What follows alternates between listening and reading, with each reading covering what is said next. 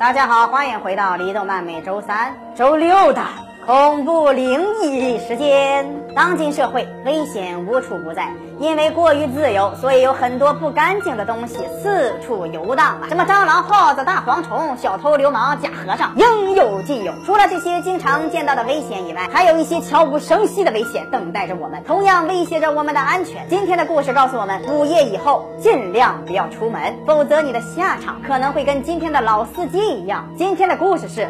午夜老司机在某个城市里连连发生了多起出租车司机被害事件，而且作案的手段极其的残忍。凶手把老司机绑在副驾驶上，然后开着车疯狂的绕道，将汽油耗干之后，用老司机的钱加油，继续绕道耗干，直到老司机气得七窍生烟，血管爆裂而死。这个畜生！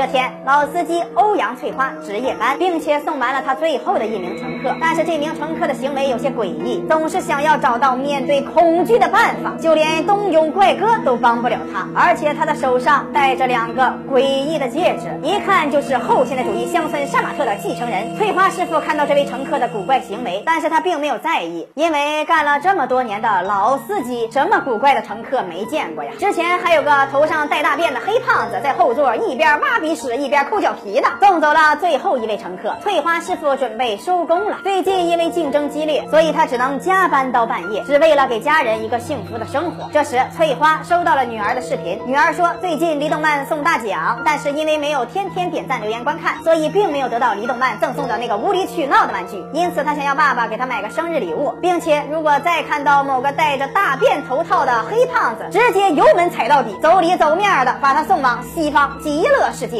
没毛病。翠花看到女儿误解了李路特了曼，所以也给女儿录了一个视频，说老黎为了买礼物送粉丝，裤衩都快买不起了呀。不过如果天天互动的话，中奖率还是很高的。这次老爸给你买生日礼物，想要什么健康或者不健康的生活用具，直接跟老爸说，三十里铺电炮王的称号可不是浪得虚名的。你呀，是个伟人。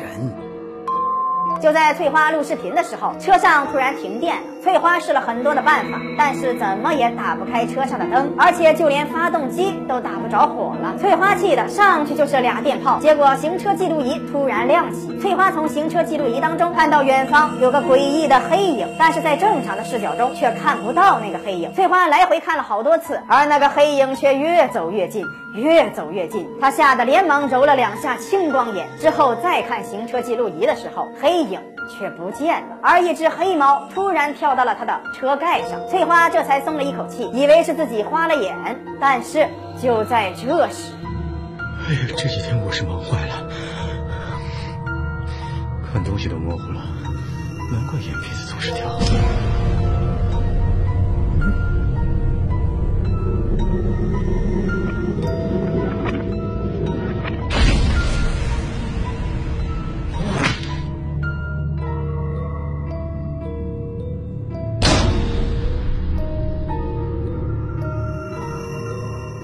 第二天，警察来到了现场，发现翠花全身血管爆裂而死，肯定是生前遭到了强烈的刺激。名侦探科里马通过分析，发现这个司机并不是被绕道气死的，其中肯定有隐情。之后，李动漫调查了死者的手机，发现有不干净的东西来到了人间。想要知道后事如何，请关注李动漫，我们每天十一点半和四点半都会更新，不要错过精彩节目。咱们下期再见。